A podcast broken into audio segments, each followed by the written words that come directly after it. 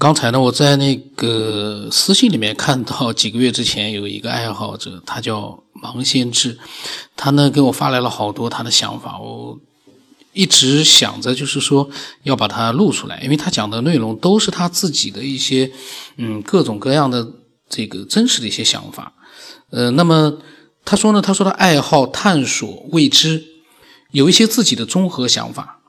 实际上说呢，有夏朝，那么夏的可能性是偏大的。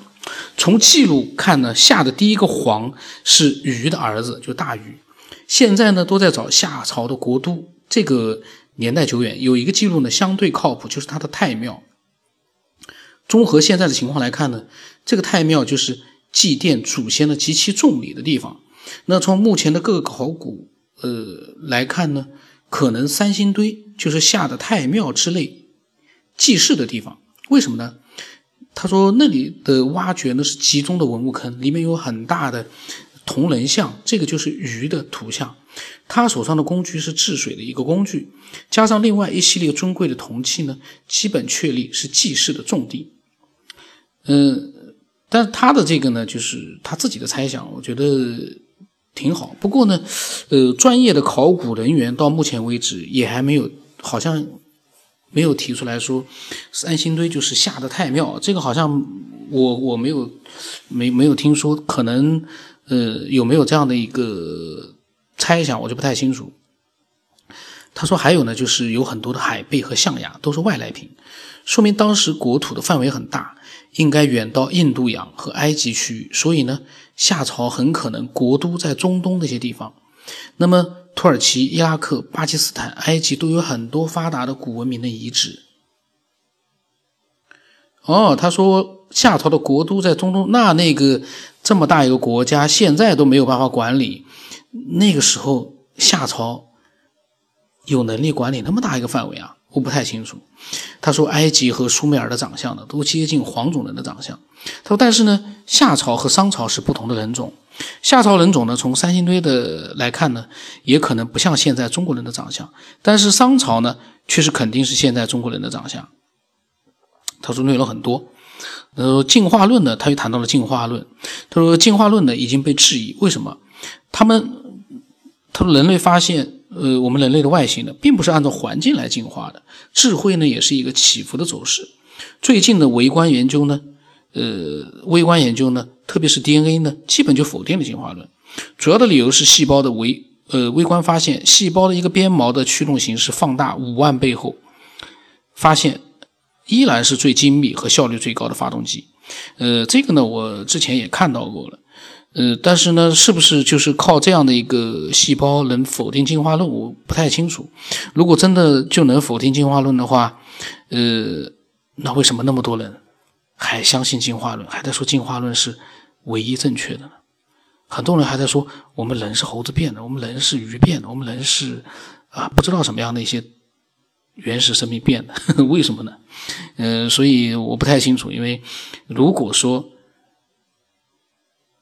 这个微观研究 DNA 否定了进化论，一定呃大家都会知道的。但是呢，他所说的这样的一个。细胞的这个发动机呢，确实是可以。如果说你动脑子去思考、去想想这样的一件，呃，关于进化的人类的各个，你把它联系在一起去想想之后，呃，最起码你会怀疑，人真的是进化来的？那么他说呢，呃，这样一个发动机是最精密、效率最高的，绝对不是一个低级融合的产物，装配的可能性极大。他说：“你自己去下载图片，就能看到那个鞭毛的精细和工业结构。嗯，这个我也看到过。他被他这么一讲呢，我在想，我可能还会去再去看一看。然后有图片的话，我也会发到公众号里面去的。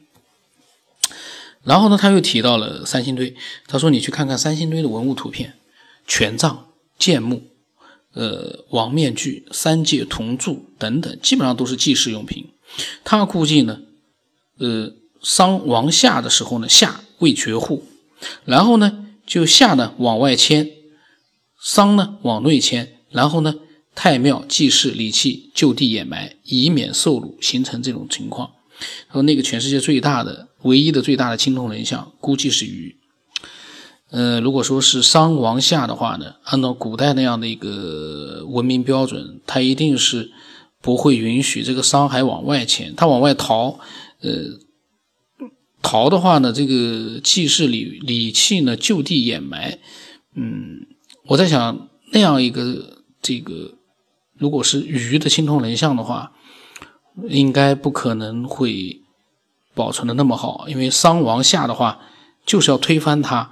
那鱼是夏的一个象征的话，那应该是也要把鱼彻底的把它给全部都推翻掉。这个人像应该是，而且是祭祀重地，不可能伤呃王夏的时候是不知道这样的一个呃祭祀重地的这个太庙，所以我在想他说的这个就地掩埋，以免受辱，这么大的一个祭祀地，呃。想埋住了，不让他们不让这个商，呃，商人知道的话，我觉得可能性并不是很大。他说，关于人类意义的这些问题呢，呃，不是学科或者是科学的证据，更多的是思考角度和思考模式。哎，这个我倒觉得，嗯，讲的挺好的。他说，他的论证呢是通过现有的科学证据和一系列的定理、公理来逻辑推理和证明他的想法。那么。三个月前呢，他又跟我讲，他说：“你已经开始被玄幻模糊了虚实的界限。”他说我，他说迷信呢是未知的科学，科学呢是规整的迷信。那些亲身经历的悬疑和恐怖都是大脑自己生产的。嗯，绝大多数我相信啊是大脑自己产生的。但是你说都是，呃，那么那些亲身经历的人，那么多的人都是这样吗？这个我持保留意见。那么他说这些鬼魂的故事都是经不起反证的，就好比做了那么多，呃，说了一句比较污的话啊，那我就不讲了。那那他他说你觉得这些鬼故事的意义在哪里？人是最强大的，不要怕这些鬼啊怪啊的。科学的角度呢，就是次声波。那这这是他嗯在那个大概几个月前发给我的。这是一个会思考的人。后来呢，他好像加了我的微信，但加了微信之后呢，嗯，有没有聊过我忘了，因为我印象里面盲先他好像跟我聊过的盲先知，但是我忘了。嗯，那么我到时候会去再去看一看，呃，我们是不是在那个微信里面还聊过，有没有录过他的节目？我一下子也忘了，因为节目太多了。呃，那么他所讲的这个对于人家的这个，就比如说。嗯，鬼魂啊这些的，他觉得所有的都是一些大脑的一些产生出来的。这个呢，其实作为一个未知的东西来讲，我我我就不太清楚，因为，呃，为什么呢？因为，嗯，人家亲身看到、亲身体验的，呃，你能那么笼统的、武断的就说都是没有的，都是他自己的幻觉？这个呢，我。我有点不是太太认同。那么，嗯，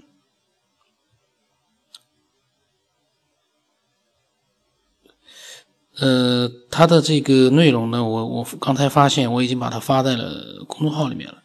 那其实呢，关于他所说的刚才的那个有一个话题，其实我是有自己的很多的想法的，但是我不想把我的想法呢。